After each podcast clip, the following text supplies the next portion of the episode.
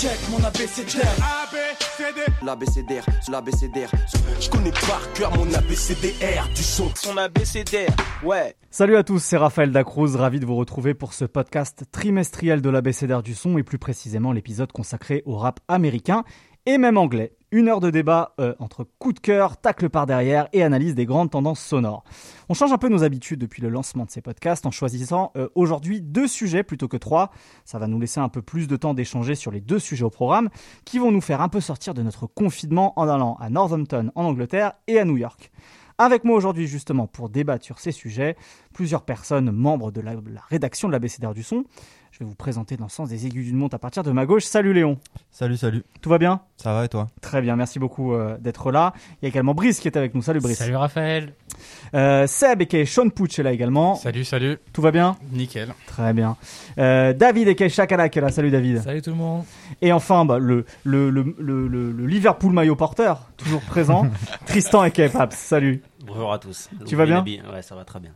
Eh ben écoutez, je vous propose qu'on commence tout de suite avec euh, le sujet qui va nous emmener jusqu'à New York, un sujet consacré à Harry Fraud. Je connais par cœur mon abécédaire du son. Petit test flash. Si je vous dis tag de producteur prononcé en espagnol, qu'est-ce qui vous vient spontanément en tête? En principe, il n'y en a pas beaucoup, il y en a un seul qui devrait arriver, c'est de Harry Fraud. la musica de Harry Fraud. T'as un très bon accent mexicain. Euh, je sais, je sais. L'accent mexicain, c'est ma spécialité dans la vie. Ça sert pas à grand chose. Ouais, bah, écoute, pourquoi pas hein. C'est un talent comme un autre. On peux en peut- infiltrer un cartel. Pourquoi vous rigolez On a un peu. J'ai jamais réussi à faire cette présentation, c'est génial, ça commence très bien cette émission. En un peu plus de 10 ans, le natif de New York est passé de producteur attitré du groupe Cock Boys à fournisseur de titres sur d'obscurs mixtapes pour devenir peut-être enfin reconnu à sa juste valeur. Ce premier trimestre 2021, le New Yorker a réalisé deux albums qui ont intéressé notre rédaction, The Fraud Department de l'ancien diplomate Jim Jones et le Plugs I Met 2 de Benny the Butcher, décidément amateur de collaboration resserrée après son album avec Hit Boy l'an dernier. Ces disques font suite à d'autres albums collaboratifs pour Harry Fraud l'an dernier avec le Californien Larry June et le Louisianien Currency. Qu'est-ce qui explique pardon, ce retour de hype autour de Harry Fraud? Messieurs, c'est à vous.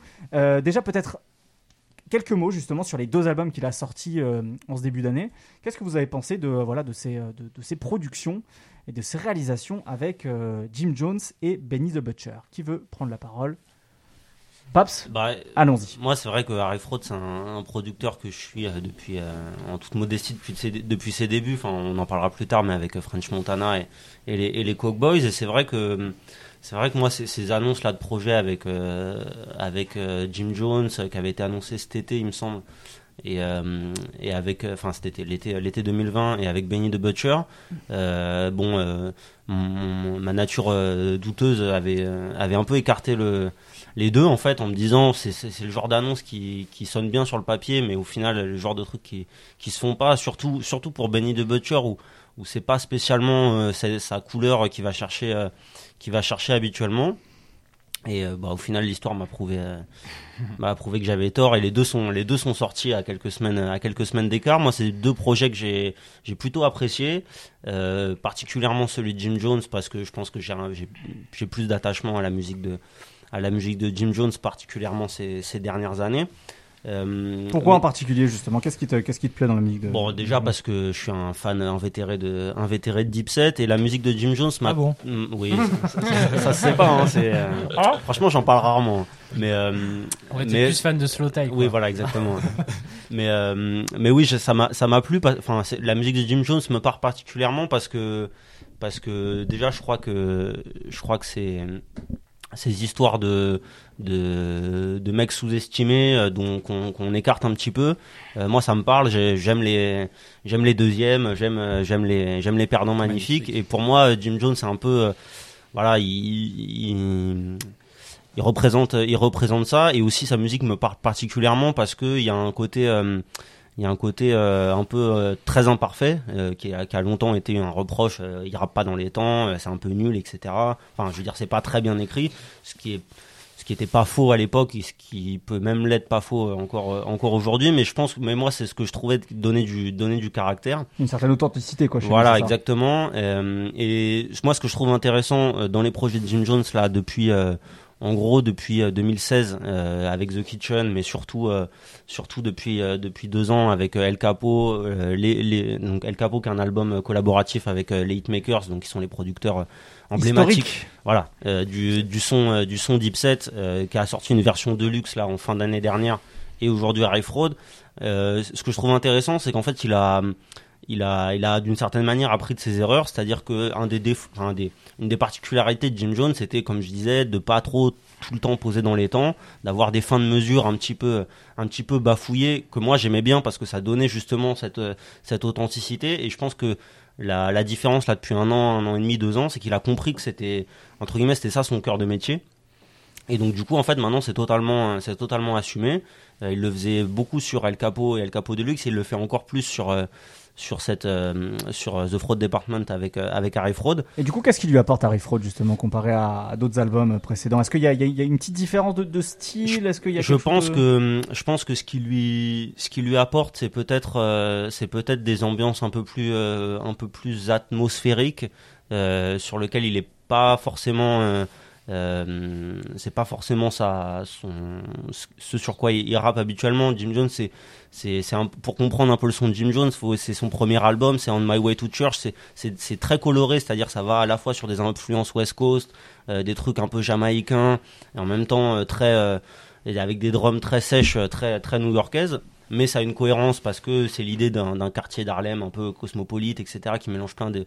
Et, et, et, tout au long de sa carrière, ses albums étaient un peu dans, dans, dans ce truc-là. Euh, mais avec un truc très. Euh, il, il, décrivait comme ça euh, On My Way to Church, c'était en gros.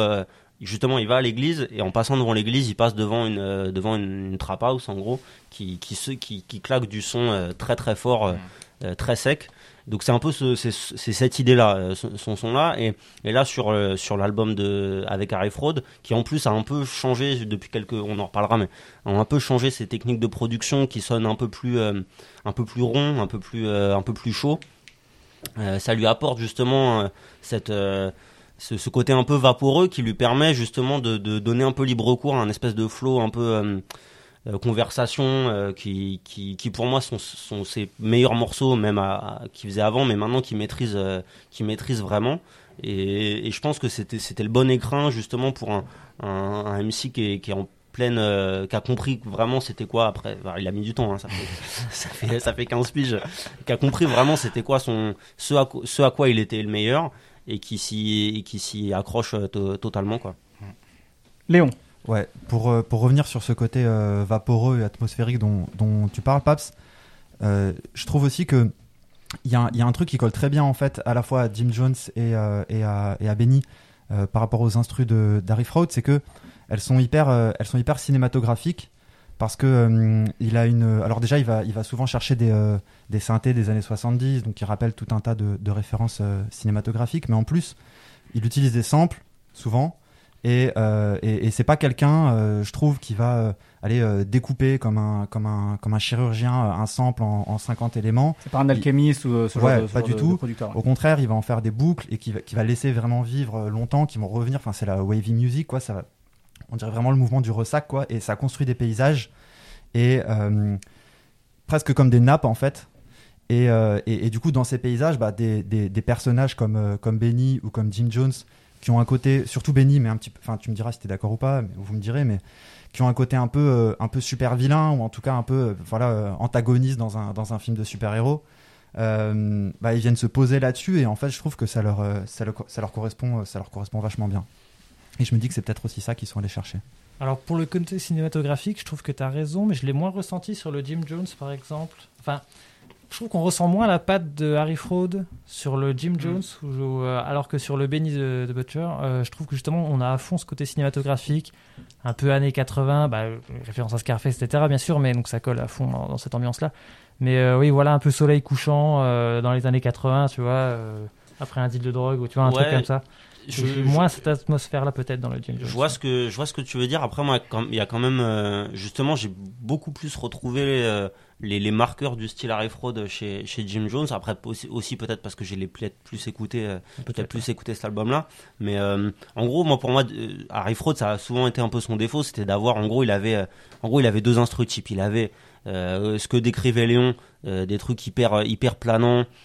Très très lent, très vaporeux, avec souvent effectivement un sample souvent vocal. donc très inspiré aussi du style Hitmakers, etc. Qui est, mais qui est pas comme disait Léon, qui est pas spécialement découpé en fait, qui est, qui est à la limite de la reprise. oui, il fait vraiment des boucles en fait. Voilà, limite un, et dans l'affiliation de Parrot Makers, qui est aussi une filiation euh, d'un peu ce que faisait Bad Boy, c'est-à-dire de, de faire des samples hyper grillés qui, qui vont tout de suite parler.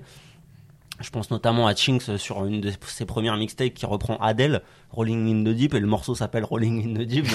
vraiment, il n'y a pas de doute, il a pas de doute possible. Donc il avait ça et il avait des, des trucs un peu plus up tempo où là, pour le coup, il, se prenait un petit peu plus la tête sur la découpe du sample. Ça avait donné notamment euh, bah, le morceau Cockboy de, de Chinks qui avait été le morceau qui avait fait connaître euh, le morceau qui avait fait connaître Chinks euh, évidemment Shot Caller de, French Montana qui, a été le premier gros tube de French Montana à l'échelle nationale en tout cas. Ou avec des rythmiques un petit peu plus un petit peu plus up tempo et là il y a sur sur The Fraud Department donc l'album avec Jim Jones c'est le morceau avec Maino qui s'appelle Three Cuts avec euh, donc un sample de Jay-Z au, refrain. Et le sample de d'Isaac Hayes euh, de, de, Do Your Thing, qui est, euh, et voilà c'est donc il y a ces, ces, deux ces deux marqueurs là après ils sont ils tentent un petit peu d'autres choses sur sur les sur les deux albums. Et moi c'est ça que j'ai trouvé intéressant en tout cas sur la sur la production c'est que c'est que je l'ai entendu tester des choses qui faisaient un peu moins qui faisaient un peu moins avant. Et je pense que le l'avantage c'est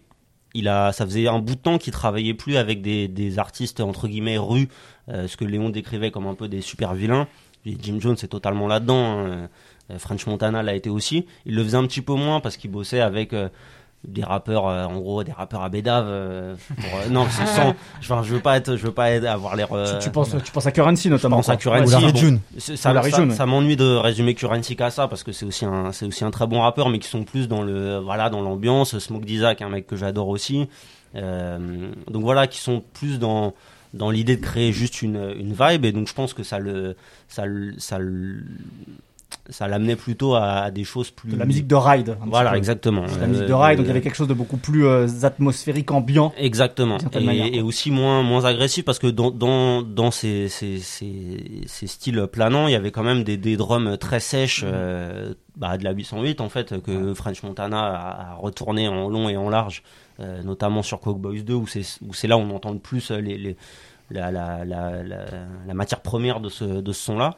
Donc, euh, donc vraiment, moi j'ai trouvé que ces deux albums euh, intéressants à la fois dans ce dans quoi ils amènent euh, Benny et, et, Jim Jones. Oui, sachant qu'en plus Benny, t'avais été un de ceux autour de cette table au moment où on a fait, fait le bilan de 2020, qui avait été le, le plus circonspect, on va dire. Ouais, j'avais, en tout cas, j'avais, j'avais trouvé que que le résultat n'était pas à la hauteur de, des promesses. bon, on va pas refaire le débat. Je trouve que moi, cet album-là, donc The Plugs I Made 2 au-delà du nom, c'est vrai qu'il enfin, y a une suite, donc naturellement on le compare au premier. J'ai choisi de pas le faire parce que bon voilà, je pense que c'est des histoires marketing. Oui, il faut bien sûr. plus, euh, il tombait la, il tombait la tête la première.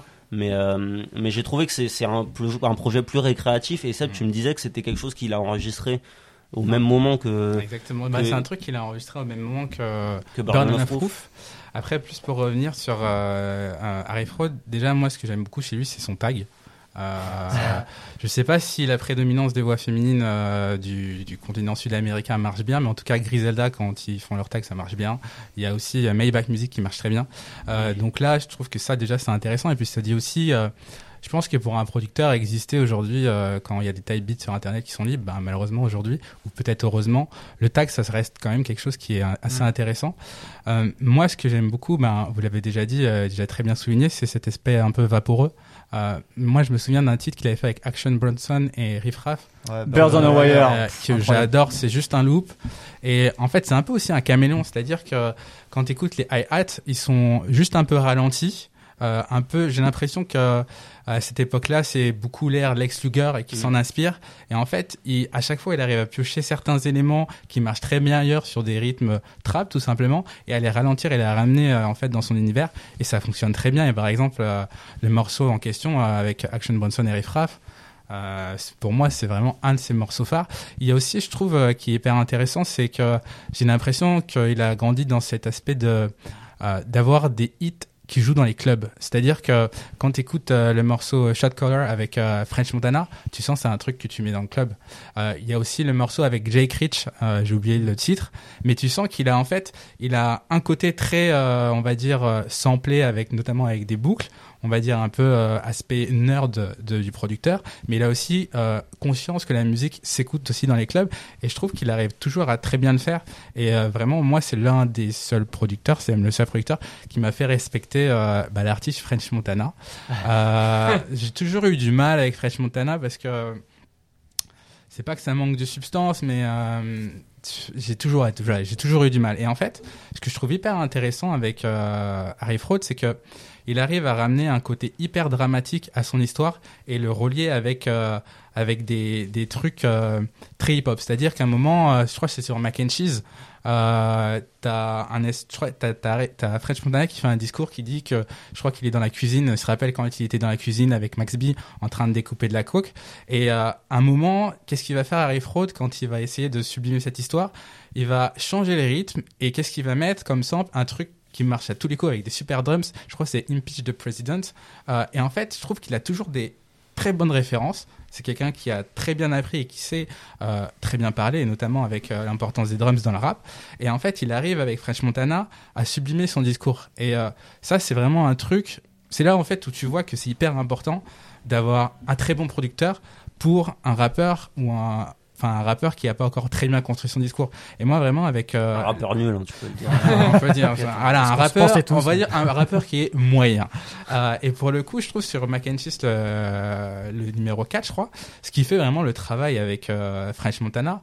Euh, je vais pas dire que c'est de l'ordre de l'apothéose, mais en tout cas, c'est vraiment mais hyper hyper bien construit. Et moi, je pense que c'est un des un des traits en fait que j'adore chez Harry Fraud.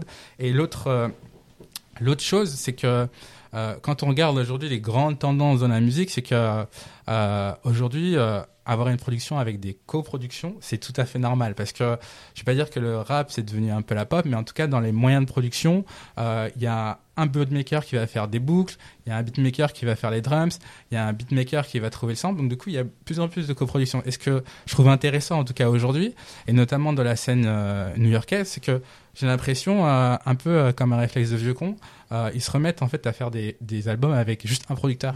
Euh, exactement, voilà, euh, voilà, on me dédicace à Griselda. Mais pour le coup, je trouve que c'est hyper intéressant parce que, en fait, je vais pas dire qu'on retourne entre guillemets à l'essence même de ce qu'était le rap, mais ça donne en fait une texture et une ambiance qui est hyper intéressante. Et moi, c'est un des côtés que j'aime, en fait, que j'apprécie le plus chez Harry Brice, on t'a pas encore entendu sur Harry Fraud. Est-ce que tu as, toi, de ton côté, tu as apprécié ses albums et qu'est-ce qui pourrait te plaire dans la musique d'Harry Fraud? Bah, euh, je suis euh, sans doute moins spécialiste d'Harry Fraud que les gens autour de cette table, mais euh, ce que c'est, moi, j'ai beaucoup aimé le, projet avec Benny, notamment parce que musicalement, il y a un vrai truc, comment dire. en fait, ce que je voulais dire, c'est que j'ai l'impression qu'aujourd'hui, Harry, Harry Fraud fait vraiment de la musique sans sans réflexion euh, commerciale sur, euh, sur est-ce que ça va marcher, est-ce que ça va être un tube ou pas. Euh, et, c'est vraiment ça que j'apprécie chez Harry Fraud depuis, depuis peut-être un ou deux ans. C'est que donc j'ai un peu l'impression qu'entre 2010 et 2015, il y a eu vraiment une explosion autour de lui. Et qu'ensuite, de 2015 à 2020, il a un peu, il a un peu disparu. Enfin, c'est toujours un truc qu'on voit un peu chez les producteurs où ils ont parfois deux ans, trois ans on pense à Hit Boy par exemple. Ouais, voilà. Mhm. Euh, où ils ont parfois euh, un espèce d'apothéose pendant un ou deux ans. Et ensuite, euh, le, rap avance très vite et tu sens qu'il y en a qui disparaissent. Genre là, je pense à Murda Beats par exemple, dont on parle plus beaucoup. Et, et Harry Fraud, il a un peu eu ça, je trouve, sur la deuxième moitié des années 2010. Et là, depuis deux ans, en fait, on dirait qu'il a réussi un peu à se réinventer, à se dire je vais faire des, des, disques avec des artistes que j'aime sans, euh, sans réfléchir sur euh, est-ce que ça va faire un tube, est-ce que ça va marcher? Euh, il fait vraiment de la musique qui lui plaît et c'est vraiment quelque chose que je ressens. Enfin, moi j'ai ressenti notamment sur, les, sur la musique qu'il fait avec Currency où les deux sont vraiment en pilotage automatique Currency musique. moi j'adore. Et là, pareil, sur ce projet, alors que Benny vient de sortir un album où il a été très exposé, il y a eu quand même, il y a eu quand même beaucoup de gens qui en ont parlé. Bah, cet album, il n'y a pas trop de concessions, il n'y a pas de, il a pas de volonté de, de faire quelque chose qui n'est pas au, pas au service de la musique, quoi. Et, et je trouve que c'est assez intelligent la de la part. Voilà, de la musica, évidemment. Euh, pour revenir à ce que tu dis, moi j'ai l'impression que euh, tous ces artistes-là, et notamment par exemple Jim Jones, je crois qu'il y a peu près 40 ans, enfin en tout cas une qui a la quarantaine, c'est un peu l'art pour l'art, c'est-à-dire que en fait il y a plus de format. Il n'y a plus de format traditionnel qui marche, il n'y a plus besoin d'avoir son morceau dans les clubs, le morceau euh, pour la jante féminine, entre guillemets, je caricature, mais c'était souvent ça euh, au début des années 2000, c'était très stéréotypé dans les schémas. Et j'ai l'impression que ces mecs-là, un peu comme Griselda, ils sont plaisir et ils savent que euh, leur musique, aujourd'hui, sur l'ère du streaming, c'est une musique qui est en fait, qui est niche. Euh, on le voit quand ils vendent leur vinyle, on le voit quand ils vendent leur merch. Mm. Euh, mais en fait, ils sont obligés d'être un peu restreints dans cet art Et c'est pour ça que je trouve que euh, c'est hyper intéressant, et notamment avec Jim Jones, c'est que c'est quand même quelqu'un qui a la quarantaine bien entamée, qui rappe et qui est peut-être dans son prime, comme on dit. Et c'est un des côtés, moi, qui me fait encore plus apprécier ces projets entre un producteur et un rappeur pour le coup. Mais c'est vrai que, enfin, ce que tu dis sur Jim Jones est, assez vrai, c'est que hum, là, dans ses, bon, il fait beaucoup d'interviews là depuis euh, depuis deux ans parce qu'il a une, il a une actualité et aussi parce qu'il est signé sur Rock Nation, donc euh, ça, vous, ça vous déporte. Euh, mais et, ce qu'il dit, c'est que Jim Jones s'est toujours présenté comme moi, avant d'être un rappeur, je suis un hustler. voilà, j'ai toujours un business par-ci, un business à gauche. je vends des sables, je vends, de la, je vends du cannabis, je vends à un moment, ils vendaient des, des puces de téléphone. Enfin, ça. Euh, Benny, vend des bitcoins maintenant. Voilà, voilà maintenant, il vend des bitcoins. Donc, il, a, il s'est toujours euh, positionné là-dessus. Et là, depuis, depuis euh, bah, en gros, depuis El Capo, donc en 2019, il, il, se met quand même à dire voilà, j'ai, en gros, j'ai quelque chose à prouver. on m'a toujours dit que j'étais un peu. voilà, c'est bon, c'est le troisième couteau du 17. voilà, c'est le hype man de Cameron. Ça, aurait pu être Freaky Ziki. Hein. Ça aurait pu être bon, Friki Ziki. Je pense que je suis un des rares dans le monde à avoir écouté The Book of Ezekiel. Euh, voilà. Mais euh, pour vous dire, j'ai écouté les mixes de Skull Gang. Hein, c'est pour dire, je suis un fanatique. Hein. Mais euh, et je sais que Unkasa est sorti avec Karen Civil. Ça ne parlera à personne, mais je le sais. j'ai compris ce que tu m'as dit. Moi, j'ai compris. J'ai des références. Merci, merci Raph de pas me laisser ça. non, mais voilà. Enfin, je pense que ça, il y a un espèce d'amour un peu réveillé pour la musique qu'a Jim Jones là depuis depuis deux ans et ça sent dans, dans plein de petits détails euh, dans l'album avec euh, avec Harry Fraud notamment il y a une espèce de un peu trinité de morceaux euh, allez conscients on va le dire avec des avec des gros guillemets que sont The People avec avec Conway Say a Prayer et, et le dernier Make It Home. Mm. Notamment sur Say a Prayer, à un moment, dans, dans son couplet, Jim Jones, il dit en gros, euh, que euh, le FBI veut pas voir un, de nouveau Tupac ou de Malcolm X euh, naître. Et le morceau Make It Home, donc qui est l'outro, bon certes avec un refrain chanté, mais mais qui est un, des morceaux les plus avec l'ambiance la plus intime entre guillemets du, de l'album. en fait, il y a un couplet qui est, qui est construit sur qu'est-ce que je dirais à Tupac s'il était là, et un autre couplet qui est construit sur qu'est-ce que je dirais à Malcolm X s'il était là. Alors c'est des petits détails, mais qui moi me font sentir que euh, c'est pas euh, c'est pas juste un assemblage de sons parce qu'en plus bon cet album là c'est un, un, album qui a été fait euh, par correspondance si je puis dire parce que Jim Jones a monté un truc les les quarantine studios là pendant ah l'été l'été dernier où en gros enfin voilà en gros c'est ils, se connectent par Zoom avec les gens ils, ils font ils font leur truc. Et pourtant malgré ça il y a quand même l'impression que c'est quelque chose qui a été fait en direct avec des échanges d'idées et ça je trouve ça ça je trouve ça je trouve ça super intéressant et particulièrement sur cet album là où il y a il y a, pour moi, il a touché un peu le, l'essence de, de, de ce qu'est sa, de ce qu'est sa musique. C'est Layer Cohen qui dit, en gros, qui avait dit à, je sais plus, je crois, c'est à, no, à Noreaga, genre, en gros, si je te coupe, euh, comment tu saignes?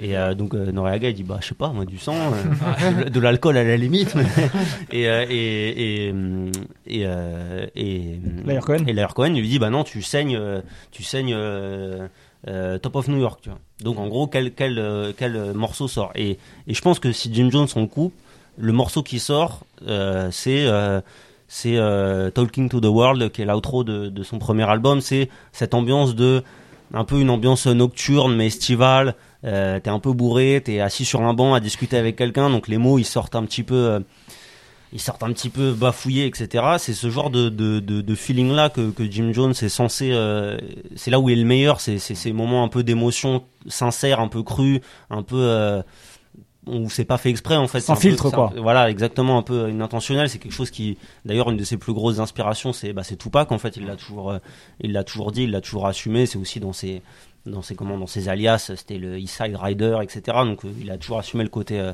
un peu californien. Donc et je trouve que sur cet album-là, vraiment, c'est c'est super bien exprimé. Et c'est et voilà, j'ai alors que je suis j'ai refait la discographie de Jim Jones en long en large, et bah, j'ai appris quelque chose après 15 ans sur, euh, sur ce gars-là. Léon. Ouais, c'est difficile de passer après euh, Pops qui parle de Jim Jones, mais euh, désolé B2. Puisqu'on puisqu'on parle d'un puisqu'on parle d'un producteur, je me disais que je sais que nos auditeurs attendent que je leur donne ma production préférée de Darry Fraud. tu sais quoi Tu sais quoi Tu me devances. J'allais vous poser la question si eh vous ben, aviez une production un peu référence à donner justement. Eh ben, j'ai réfléchi. J'ai réfléchi hier soir. J'ai réécouté un petit peu euh, mes, mes, mes, projets préférés qu'il avait produits et après une, une, une, nuit de réflexion, je pense que c'est 88 Coupe c'est sur Cockboys 4, c'est French Montana avec Jadakis et je trouve qu'elle est particulièrement déjà elle est ouf mais en plus elle est représentative vraiment pour moi du, du meilleur style de Darry Fraud parce que on a à la fois un truc très new-yorkais et en même temps euh, t'as une, as une mélodie qui est composée pour le coup, je crois. En tout cas, j'ai pas trouvé le sample. Et euh, qui, est, qui est hyper étrange, complètement océanique comme il a l'habitude de le faire, mais encore plus étrange que d'habitude. En fait, on dirait un sample de l'OST de d'Echoes the Dolphin sur Mega Drive pour ceux qui ont Je remonte loin. Et, et, tu, et, tu, me diras, vu, euh, vu l'esthétique qu'il a de wave, etc. Ah là, on est, on est complètement dans ce il truc a, un peu aquatique et tout. déjà, possiblement. Mais bref, donc allez écouter 88 Coupe. Et vous, euh, autour de la table, messieurs, euh, en plus de, Léon, est-ce que vous avez un peu une prod un peu référence comme ça que vous adorez Darry Fraud et que vous pouvez peut-être peut-être recommander Moi, j'ai déjà cité. Ah, vas-y, tu veux le ah, Bah, toi, c'était Bird on Wire, j'imagine Ouais, bah, pareil. mais après, juste pourquoi c'est intéressant, c'est que, euh, encore une fois, je parle de personnages. Riff Raff, c'est un personnage, mm. Action Bronson aussi, et c'est presque, ça fait comme si c'était un buddy movie, mais euh, euh, de deux amis qui roulent que des joints. Et pour le coup, je trouve que cette prod là, elle est, elle est mortelle. Oh, elle est hyper planante avec ce saxophone un peu un peu sous tout le truc. mais d'ailleurs, c'est un maître en saxophone, euh, Harry Fraud. Complètement. Mais je crois qu'il, de toute façon, je crois qu'il vient d'une famille musicienne. Il me semble que ses parents faisaient partie d'un groupe de rock. Guitariste, je crois. c'est ça, tout à fait. Surfeur et guitariste, en fait. Euh, bah voilà. c'est l'ADN. Hein. Les chiens font pas les cheveux longs et tout. c'est vrai qu'il cale beaucoup de cuivre en général. Enfin, il y en a pas mal dans ses prods. Et j'ai failli, moi, pour ma part, j'ai failli citer Riff Raff une deuxième fois dans cette émission, ce qui serait extraordinaire, avec un morceau qui s'appelle euh, Lava Glaciers avec Childish Gambino. Et mais finalement, je vais pas citer celui-là. Euh, je vais oh, faire plutôt. je vais prendre plutôt. Un... Alors, c'est une prod qui est pas si originale que ça parce que le sample est un peu grillé. C'est alors le morceau s'appelle WOH, je, je crois. Ah, avec Styles euh, oui, voilà. un morceau de Currency sur Cigarette Boats, qui est pour moi la, meilleure, euh, le meilleur projet entre Currency et, euh, et Harry Fraud, c'est Cigarette Boats, c'est 5-6 morceaux, je crois 4-5 morceaux. Et euh, ce morceau-là, WOH, euh, sample euh, Bronski Beat Small Town Boy. Et donc complètement improbable, hein, un son des années 80 anglais, ça y est, on part déjà sur l'Angleterre. et, et, euh, et, en plus, euh, j'ai j'ai entendu le son original de Bronski Beat dans la saison 2 de Narcos Mexico. Et je me suis dit, oh je me suis dit putain, mais où j'ai entendu ce truc déjà Et j'étais là, mais c'est Currency. la musica. La musica des Je me suis dit qu'il y avait une boucle, tout, tout était connecté. Tout est lié. Et ça va jusqu'à Brice et son accent espagnol. C'est exactement. tout, tout revient à moi, c'est tout. Ça. Et du coup, est-ce que tu as une, as une prod justement que t'aimes beaucoup Moi, c'est pas une prod, c'est plus. Euh, enfin, j'en parlais déjà, mais c'est. J'aime bien Harry Fraud, c'est que c'est des, des prods qui, qui, te mettent des images en tête. Et, euh, et moi, c'est vraiment les, les, projets, euh, les projets euh, bateaux avec, avec Currency. En général, oui. que, que j'aime beaucoup euh, en général parce que justement euh, là où euh, dans un avec un autre artiste comme Rick Ross quand t'écoutes sa musique t'as l'impression d'être riche. Quand t'écoutes un Harry Fraud Currency t'as l'impression d'être d'être un petit marin sur ton yacht quoi. Et, et c'est vrai ça me procure vraiment cette sensation quand j'écoute ces projets là euh, j'ai plus, j'ai plus les noms en tête. Je crois qu'il y a Marina ou un truc The Marina, Ouais, The Marina entre autres. Euh, et, euh, et c'est vrai que ces, ces, ces projets-là qui font souvent, peut-être un par an limite, c'est vraiment des projets où la prod t'emporte avec Runcy qui marmonne par-dessus avec un cigare sans doute. c'est vrai que les, albums avec Currency, enfin en tout cas les premiers Cigarette Boat c'est la Marina, mm. c'est presque des beat tapes en fait. Ouais, juste, bien sûr. juste à Currency qui est par-dessus. Qui... Bonne hein. C'est de l'ambiance, c'est un côté super ambiant. Donc en, fait c'est les beats de Harry Fraud qui, euh, qui pose sur la voie de, de, Currency en quelque sorte. C'est presque bah, ça. Moi, moi justement, ma, ma prod préférée de, d'Harry Fraud, alors euh, dans, dans le style euh, un peu planant, c'est euh, Cocaine Mafia mm. euh, sur, sur Cook Boys 2, donc avec True the Truth, et, et morceau de French Montana, je précise. Et donc justement, c'est un morceau avec un sample vocal. Avec une voix très aiguë. Et après, t'as la voix de, de méchant de dessin animé de, de, de Trait de Trousse qui arrive, qui, sort des, qui sort des enfers. Euh, on dirait. Et c'est, un Orokai, quoi. C'est l'ASMR, ce podcast. C'est exactement. Je crois que j'adore quand on fait des imitations. C'est mon moment préféré. C'est Lutz dans le, dans le Seigneur des Anneaux, quoi. il arrive et ce contraste entre cette voix, alors c'est, c'est pas, euh, c'est pas fin, c'est pas, mais c'est, moi, c'est ce que je préfère dans Harry Fraud, c'est ce côté un peu gras, un peu, euh, ça ça va pas c'est pas hyper subtil il n'y a pas un sample découpé au, au ciseau au, scalpel machin. C'est voilà allez on y va il y a il y a Evil Empire en gros il y a le tag mm. du DJ c'est dégueulasse c'est gras. Et moi c'est ce son là que j'aime bien. Euh, donc avec, French Montana euh, Cocaine Mafia. Et il y a aussi une prod que j'aime beaucoup parce que c'est sur un album que j'aime beaucoup. C'est euh, Money and a Problem de Puff Daddy avec French Montana ah, sur Money Making Mitch qui est un album très très je, je, déteste sous-estimer ou machin mais mais j'adore j'adore j'adore Money Making Mitch de, de Puff Daddy. Je trouve que c'est un album super cinématique super euh, voilà dans, dans cette ambiance dans cette ambiance là Harlem années 80 et et c'est une prod un peu euh, justement ce qu'on disait un peu up tempo beaucoup plus minimaliste qui fait peut-être presque penser à du Swiss Beats voilà où juste j'ai l'impression d'être dans le club avec Puff Daddy et, French Montana et de péter des bouteilles alors que bon je suis chez moi et je bois de la bière. C'est déjà, bien, moi je me souviens alors je me souviens plus du nom de cette prod ni sur quel projet c'était c'était un morceau de French Montana époque Cock Boys ou peut-être Mac and Cheese où Harry Fraud avait samplé Rhythm is a Dancer. Vous savez, cette, cette chanson euh, de, de dance des années 90. Ah, moi, je veux une imitation, là. Je, je, je vois, j'ai plus le son. Rhythm is a dancer. Tu vois, tu vois ce que c'est, ce truc de, de dance des années 90? Ah, et il avait samplé ça, en fait. Tu vois, c'était une espèce de synthé très flashy, tu vois, de dance des années 90. Il avait samplé ça. Donc, on parlait des boucles grillées. Une fois, il avait samplé ça et il le fait extrêmement bien et le morceau, il défonce, quoi. C'est pas, c'est de la musique assez, euh, grâce et putassière, tu vois, quelque sorte. mais ça fonctionne très très bien. Et puis, bah, French Montana dessus se baladait. Bah, merci beaucoup, euh, messieurs, pour ce, ce, débat sur Harry Fraud. Je pense que ça va aiguiller nos, nos, auditeurs sur euh, plein de choses à découvrir de ce producteur euh, s'ils ne connaissent pas. On va finir ce, cette partie du podcast avec les coups de cœur de Léon et Pape. Je commence avec toi, Léon. Est-ce que tu peux nous, nous peut-être nous aiguiller sur un truc en particulier qui t'a plu sur ce premier trimestre du rap américain? Alors, j'ai, au départ, je voulais parler de, de Crazy Man, qui est l'album de Drego, un mec de. Ouais, bah, d'ailleurs. Euh, on est sur les samples pitchés, donc non, ça a à peu près rien à voir. Euh, ah bon? Non, non, c'est un, mec de Détroit que, que j'ai connu et qui s'est fait connaître euh, de par son duo avec Beno, Drego et Beno. Et puis en fait, au tout dernier moment, j'ai changé d'avis, mais je reste dans le Michigan parce que il y a le, le, dernier son et le dernier clip de, de Rio Dayangoji qui est eh sorti, oui, eh oui. qui s'appelle Last Day Out. Et, et je suis obligé d'en parler parce que donc, on connaît la tradition des, euh, euh, des First Day Out. Là, euh, c'est un son dans lequel il raconte son dernier jour avant de rentrer en prison. Alors, c'est particulièrement tragique d'une part parce que Ryo Dayongoji, c'est le meilleur rappeur du Michigan actuellement, d'après moi, depuis une bonne année. C'est un maître, c'est un maître en shit talking et en, et en, et en humour noir. C'est vraiment, t'as l'impression que qu'il est en train de parler avec ses potes et puis qu'il y a quelqu'un qui accidentellement a appuyé sur, sur rec et puis trois minutes plus tard on met stop et ça fait un morceau. Et en fait, c'est génial. Et euh, il a fait, euh, il a fait de la prison il y a à peu près, euh, il y a à peu près deux ans, je crois. Il en est sorti, il était en probation, donc il était assigné à résidence. Il a enregistré, je sais pas combien de clips chez lui. Et il avait, il a eu de nouveaux ennuis avec la justice. Il pensait s'en tirer avec du sursis. En fait, il a pris cinq ans et donc il sort ce son juste avant de rentrer. Et, et c'est, ça prend au trip, c'est, c'est incroyable et très triste. Paps. euh, alors moi, le, mon coup de cœur euh, de, de, de ce trimestre-là, c'est un, c'est un, un, coup de cœur que j'avais cité comme attente en 2019. Ah. J'ai de la suite dans les idées. Exactement. C'est euh, YWN 2 euh, de Daboy. Donc Daboy, membre de, du groupe SOBRB, enfin de feu le groupe SOBRB, parce que maintenant ils sont en je sais plus, je sais plus combien ils sont, ils sont deux, ils sont trois, c'est comme 4 queues. Donc ça, ça, ça c'est une bonne référence cela dit. C'est un bon comparatif avec 4 queues.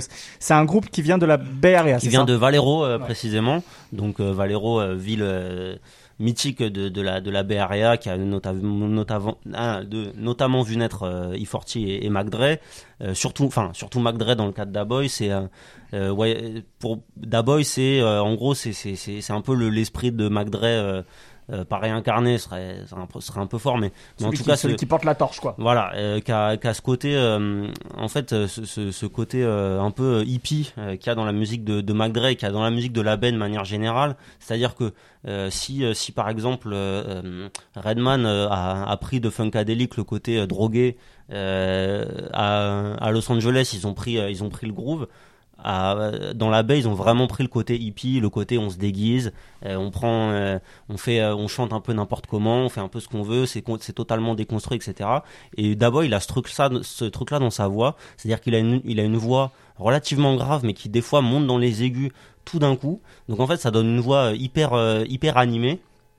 Euh, de l'autre côté, il y a un klaxon dehors, ça arrive. Bah, voilà. C'est pas grave. Les gens soutiennent Daboy, merci. C'est ça. et, euh, et, et, en plus, il a une manière de poser euh, qui ressemble presque à, à, ce que pourrait faire un Too Short dans les années 80, c'est-à-dire un truc très, euh, très, très saccadé, mais avec cette voix qui, qui monte, qui, qui redescend. Euh, il se permet plein de. C'est un album qui, qui commence par un grognement et fait. Bon, on sait pas. On sait sur pas un Paps imitation. mon, mon, mon, spectacle. Paps le coq ce soir. Dès que, les, dès que les salles rouvrent, je fais mon spectacle, mon spectacle d'imitation. De novatopée. Je, je sais pas combien j'aurai de public, mais bon. Imitation d'abeille, c'est voilà, là aussi. C'est ça. Ouais, c'est une sacrée niche. Hein. Et, euh, et donc voilà, en fait, qu'à ce truc de du, du, du funk, euh, en fait, quasiment libertaire.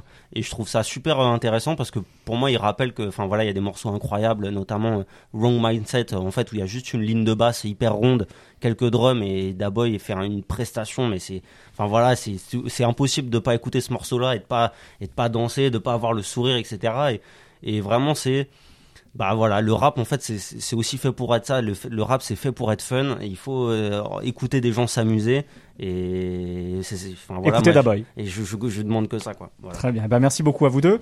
Euh, on va vous on va vous laisser là puisque vous n'allez pas participer à la deuxième euh, deuxième thématique de ce podcast. Merci beaucoup de nous avoir parlé d'Harry Fraud. Et puis bah on passe tout de suite justement à la seconde thématique. Et si l'un des albums rappés en anglais les plus intéressants nous venait d'outre-Manche plutôt que d'outre-Atlantique?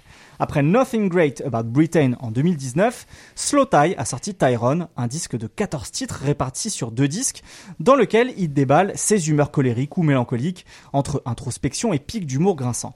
Alors qu'est-ce qui fait la particularité et l'intérêt de la musique de Slow Tie, et en quoi bah, il se distingue du reste de la scène anglaise?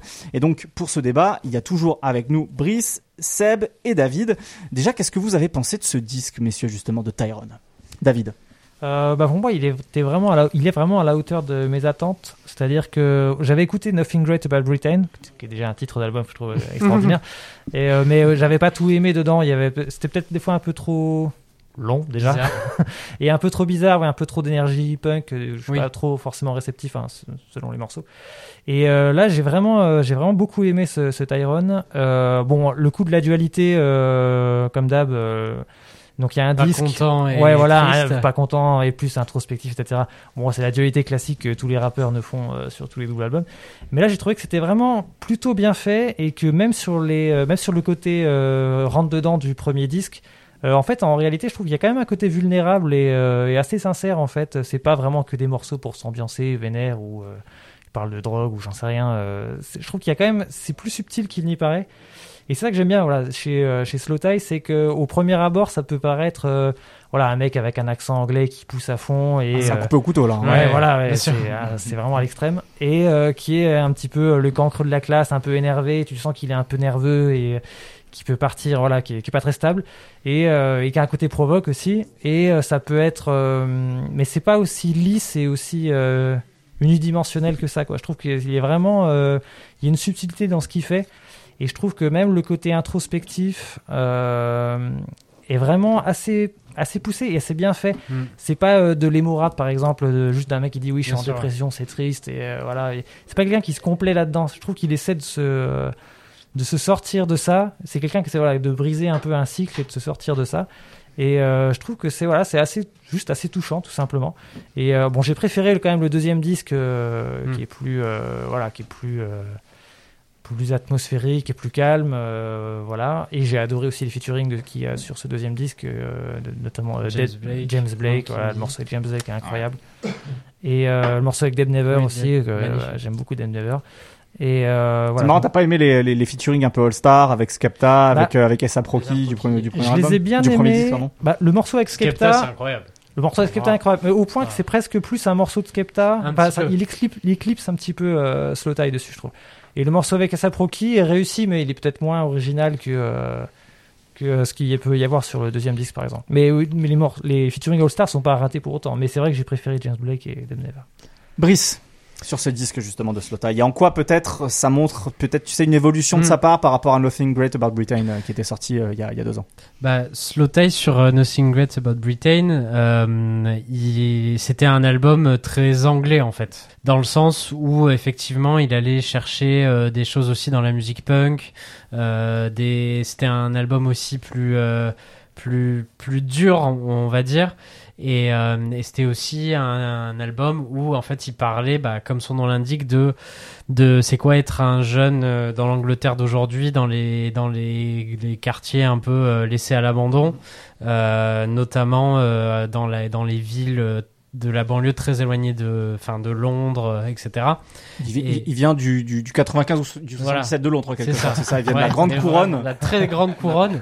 Et donc, c'est vraiment. C'est pas, c'est pas, pas moqueur, hein, ce que je dis. Moi, je, suis de grande couronne aussi. Donc voilà, mais euh, pour, pour situer peut-être géographiquement, ce serait, ce serait presque un peu ça, quoi. C'est pas Londres, quoi. Mais c'est, c'est-à-dire qu'il y a la proximité avec cette ville dont tout le monde parle. Et lui, il était dans un, dans une ville, en fait, euh, un peu, euh, pauvre euh, où euh, on parle jamais de, sa ville et il y a plein de gens euh, plein de gens un peu qui sont perdus quoi. Et c'est pour ça qu'il avait fait cet album avec notamment cette fameuse pochette d'album où il est sur une potence au milieu de son quartier nu. Et c'est vrai que c'était une proposition qui était très forte que il y avait un vrai truc coup de poing il y avait des clips super aussi où il avait l'air en fait complètement fou. Et là, sur ce, ce que j'ai aimé sur Tyrone, qui est donc, euh, comme je l'ai appris très récemment, le, son prénom, euh, je l'ai appris dans la cuisine avant d'enregistrer ce podcast euh, via David, euh, il y a un truc euh, où en fait il humanise un peu sa, musique, dans le sens où c'est en quelque sorte, c'est un album qui a été écrit notamment pendant l'intégralité du premier confinement. Euh, et, du coup, il s'est mis à faire beaucoup d'introspection, euh, etc. Et, euh, et, avec le succès aussi, quand même, il y, a eu un succès sur ce premier album. on l'a, il est un peu plus parti aux États-Unis. Et il s'est mis à travailler aussi avec des producteurs américains, dont notamment Kenny Beats. et, et ils ont fait un super morceau ensemble avec James Blake. Totalement. Et, et c'est vrai que, en fait, j'ai beaucoup aimé cet album sur deux aspects. Il a un peu gommé déjà le côté frix de, de sa musique du premier, même si euh, c'était intéressant au premier abord, euh, mais on s'y reconnaît pas forcément. Et il a aussi ouvert sa musique euh, en allant travailler aussi avec des gens du, du rap US, enfin euh, ou de la de la trap, euh, de la drill. Il y a y a pas mal de choses musicalement sur cet album. Et à côté de ça, il est aussi allé chercher des musiciens anglais comme James Blake ou Mount Kimby, qui sont des musiciens plutôt électroniques, plutôt pop, qui en fait sont partis aux États-Unis aussi et qui du coup mélangent un peu la, la musique de leur pays et celle de la musique américaine, de la pop, etc. Et il a tout tout mis au service d'une certaine forme d'introspection. Donc c'est pas un album qui est tout le temps joyeux, mais, euh, mais ce qu'il faut quand même dire, c'est qu'il a été numéro 1 en Angleterre la première semaine de, de, sa sortie, ce qui est quand même une performance avec un, album aussi riche musicalement. Et euh, il y avait quelque chose d'assez touchant, c'est au, moment où il a eu euh, le... Quand un artiste anglais est numéro 1 des charts, il reçoit un petit trophée. Et euh, a fait une petite vidéo qui, était, qui est super touchante où où en fait il raconte qu'il a écrit cet album euh, au début de l'année 2020 et un peu euh, par rapport à ce qu'il a vécu en 2019 où psychologiquement il allait très mal, il, il était en pleine dépression, etc. Et il a essayé d'en faire quelque chose musicalement qui est cette espèce de dualité de colère et en même temps de de tristesse et d'introspection et il dit qu'il il dédie ce numéro 1 en Angleterre en fait à tous les gens qui se sont sentis très mal, qui se sentent très mal. Il avait envie de faire cet album pour aussi montrer c'était possible de surpasser ça et, c'est ça qui en fait est très touchant sur cet album. Et je sais qu'on avait eu des, un débat sur l'album de, de Aminé euh, au, trimestre dernier en disant est-ce que c'est vrai ou est-ce qu'il fait pas ça pour les Grammys? Et, et là, ce qui m'a touché moi avec Tyrone, c'est que je trouve que musicalement, il y a, beaucoup de sincérité en fait dans, dans cet album, que ça soit dans les moments de colère euh, du, début, euh, ou euh, et plus c'est vrai dans la fin sur les morceaux comme NHS ou des, des, titres comme ça, où vraiment on, l'imagine tout seul chez lui en Angleterre, confiné. et, et, raconter tout ce qu'il a sur le cœur quoi. Donc c'est vrai que c'est la sincérité en fait qui m'a beaucoup parlé moi sur sur ce Tyrone Seb, on t'a pas encore euh, entendu. Ouais, moi c'est un album qui m'a qui m'a qui m'a surpris. Euh, en fait, ce que j'aime bien avec euh, Sotai, c'est que j'ai l'impression comparé à, à, ses compères anglais, il a une esthétique beaucoup plus punk et j'ai l'impression qu'il occupe une place plus particulière, notamment en Angleterre. et c'est ce que j'aimais en fait chez lui, c'est ce que j'aime chez lui. Et je me suis retrouvé en fait avec l'album et j'ai préféré la deuxième moitié, celle qui est beaucoup plus lisse, qui montre qu'il a aussi des euh, un attrait pour euh, les chansons un peu pop, avec mm. des balades euh, de guitare et, et, des featuring bien choisis. Et donc du coup, moi, c'est un album qui m'a entre guillemets rendu un peu confus dans, dans ce sens-là. Et je trouve que, comme tu disais tout à l'heure par rapport à sa sincérité, c'est ce qui peut-être m'a plus plu chez lui. Alors qu'au final, notamment à ses débuts, ce que j'aimais ce que j'aimais chez lui, c'est en fait euh, euh. exactement, c'est quand il crie un peu plus, quand il rentre sur scène et qu'il est torse nu.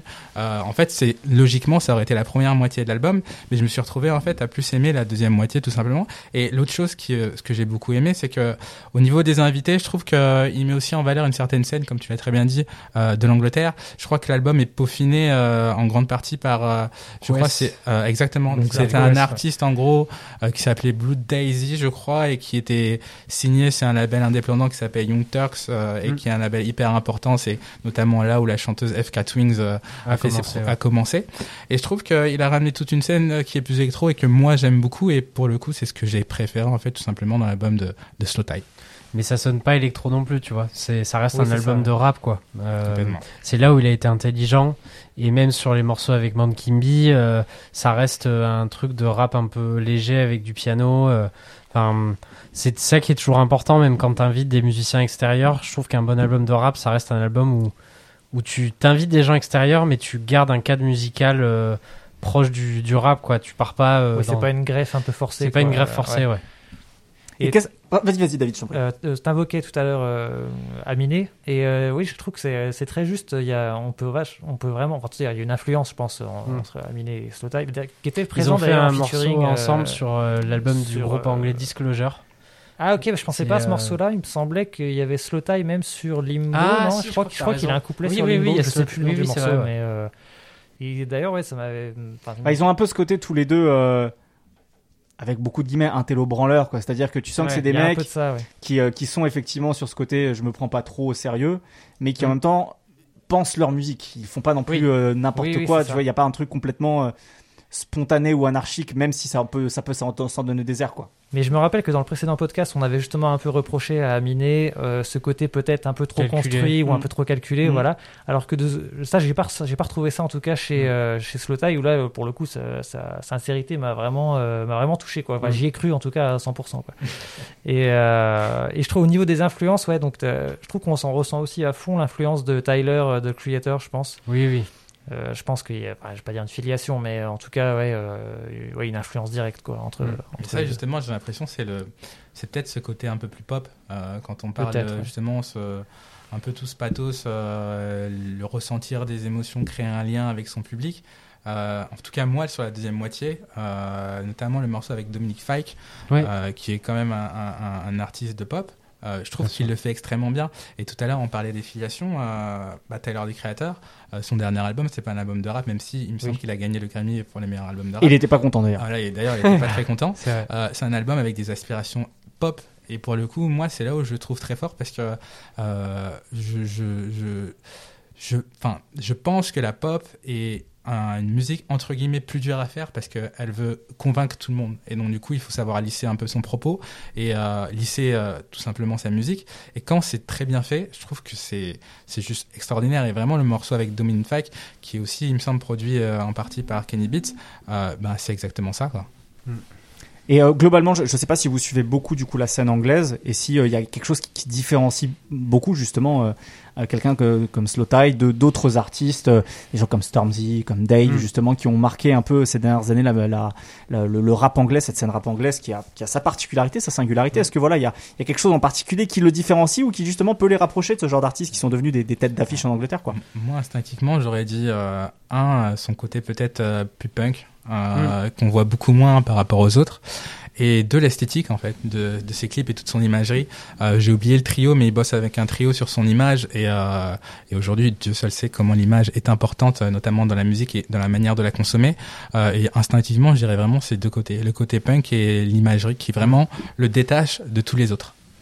Et aussi peut-être ce que je disais sur le fait de, par rapport sur le premier album, c'était moins présent, mais sur le deuxième de d'avoir ouvert sa musique aussi euh, pour aller de l'autre côté de l'Atlantique euh, et bosser avec un Kenny Beats, euh, avec Esa Proki.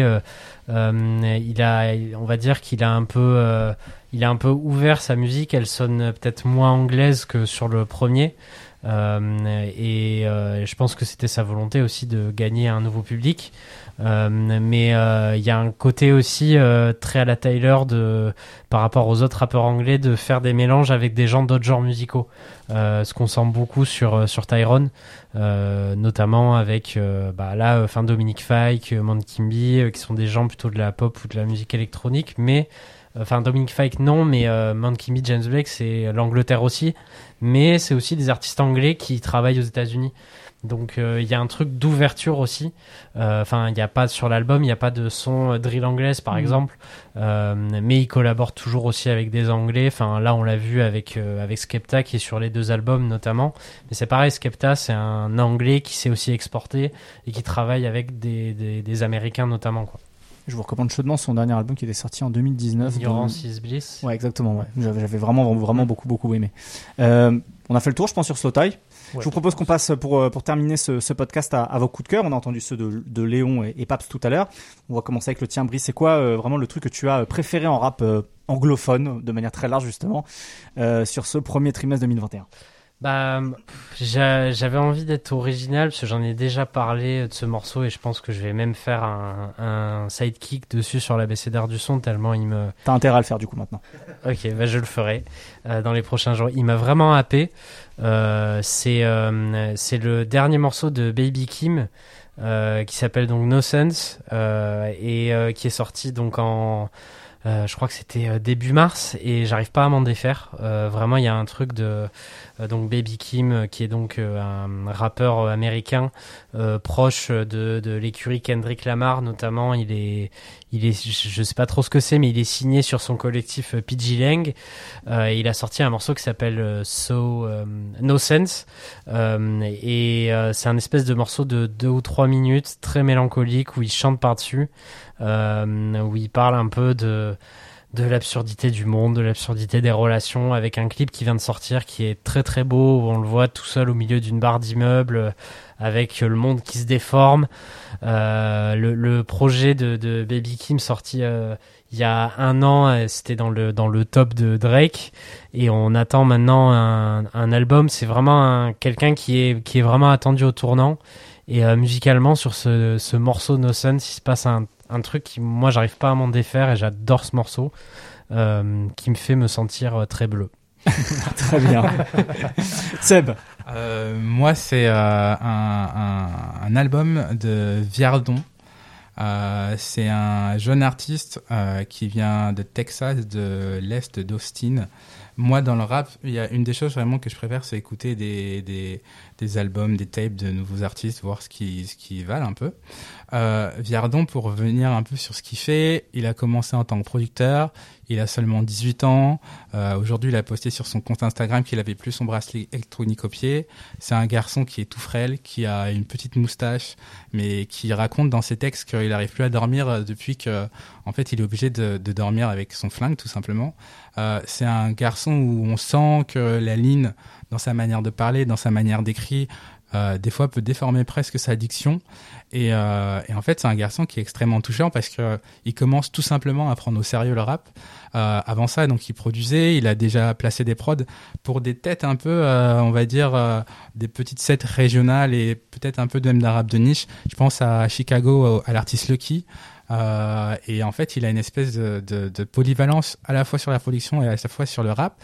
Et ce que j'ai beaucoup aimé donc dans son projet qui s'appelle Locked In, euh, avec une pochette que je trouve fabuleuse, c'est-à-dire que c'est un dessin, il y a des soleils noirs, donc un peu un petit oxymore que, qui moi me parle. Il y a le titre Locked In qui est pris, euh, qui est inspiré du logo du film Le Parrain. Euh, donc il y a tout un univers qui est hyper intéressant. Et là, ce que j'ai ce qui en fait m'a beaucoup plu, c'est que un, il est assez juste dans la production. C'est, il est influencé, tu sens, par Pierre Bourne. Il est influencé aussi par euh, la côte est et notamment ce que faisait, euh, bah, ce que fait actuellement Rock Marciano Griselda. C'est un espèce d'enfant d'internet qui est geek euh, sur la manière de la production et qui est geek en fait tout simplement sur le rap. Il y a un morceau sur la sur sa tape que j'ai trouvé hyper intéressant. C'est un morceau qui me fait beaucoup penser à Pharrell Williams, mais la, la partie quand il produisait Grinding pour The Clips. C'est-à-dire il y a y a il y a quatre éléments à tout casser, voire cinq éléments dans le morceau. Et lui, en fait, il fait un morceau qui est à peu près pareil. En fait, si t'enlèves un élément, c'est t'enlèves 20% du morceau. Et en fait, il se met juste à rapper. Et je trouve que c'est lui qui produit, il fait ce type de morceau et il essaye de te mettre à la hauteur de son morceau et justement de rapper dans les beaux temps. Euh, donc pour le coup, je suis très indulgent avec notamment les, les projets de jeunes artistes. Et lui, en l'occurrence, il m'a même en fait envie de donner l'envie d'écrire sur ce projet-là. Et vraiment, c'est un des artistes que je vais suivre sur les mois et les années qui arrivent. Eh bien, merci de nous en avoir parlé. David, pour finir? Euh, moi, en, coup de cœur, j'ai choisi le dernier album de Devin the Dude, donc un ancien, un vieux de la vieille. Un taulier. Un taulier. Un taulier du Texas. Ouais, voilà. Et euh, d'ailleurs, j'ai regardé, il a plus de 50 ans maintenant, donc euh, ça passe. Ah ouais, 50 ans. Ouais. Et donc là, c'est son 11e album. C'est beau ça. Et euh, donc le personnage n'a pas changé, quoi. Toujours un peu nonchalant, la fumette, euh, les histoires de les histoires de, de, sexe, mais qui ont un peu évolué quand même. non, pas au sens. Tout de suite, vous déformez. Vous avez. Disons que pour un, pour, pour un mec qui a plus de 50 ans, il continue pas à faire euh, du, du, grivois comme tout short, par exemple. Ouais, non, voilà. Et oui, ce, qui est, ce qui est peut-être presque un peu triste. Pour, oui, effectivement. pour, tout short. Non, lui, c'est c'est plus des histoires d'adultère maintenant ou de jalousie de sa copine. du coup, l'adultère est peut-être compréhensible. Mais, enfin, la jalousie, la jalousie est peut-être compréhensible. Et euh... peut-être compréhensible. Non, non, non, la jalousie est peut-être compréhensible par l'adultère. Voilà. Peux-tu nous expliquer chacun Allez, on passe en podcast psycho. C'est ça. Euh, non, mais voilà, toujours un personnage très attachant, euh, qui euh, avec beaucoup d'autodérision, euh, qui rit un peu de ses déboires, et, euh, et voilà, j'adore ce personnage. sa musique a pas énormément évolué avec le temps, donc c'est un, un, peu une capsule, un peu hors du temps, ce qu'il fait. Euh, les prods, la plupart des prods, je crois, sont faites par euh, Blind Rob, euh, qui est son pote depuis toujours, euh, un producteur aveugle qui, qui, qui, fait partie de Hot Squad, hein, son groupe en 93-94 chez, chez Rapelot, donc vraiment un ancien aussi. Donc il est toujours, les featuring sont familiaux, voilà, c'est toujours un peu la même équipe.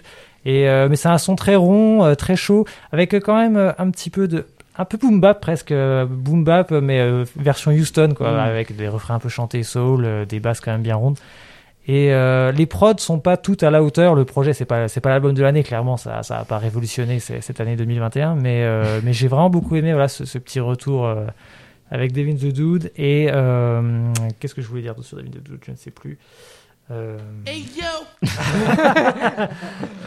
Ça, c'est, ça, c'est Zo qui nous dit que le, le, ton, ton, temps imparti va être terminé. voilà, c'est ça. Non, juste voilà, le, il y avait quand même une note un petit peu plus mélancolique et un petit peu plus, euh, je vais pas dire introspective, mais euh, un peu moins euh, légère euh, dans le ton global peut-être. Euh, sur cet album de David the Dude, tu sens qu'il voilà, qu'il jette un petit peu un regard par-dessus son épaule sur certains morceaux et qui voilà, qui dresse un peu le constat de, de ses années passées, de sa carrière, de l'état du rap, euh, voilà, sans être un album de vieux con pour autant, Mm. mais euh, Mm. voilà, c'est un petit peu plus nuancé que d'habitude. Voilà.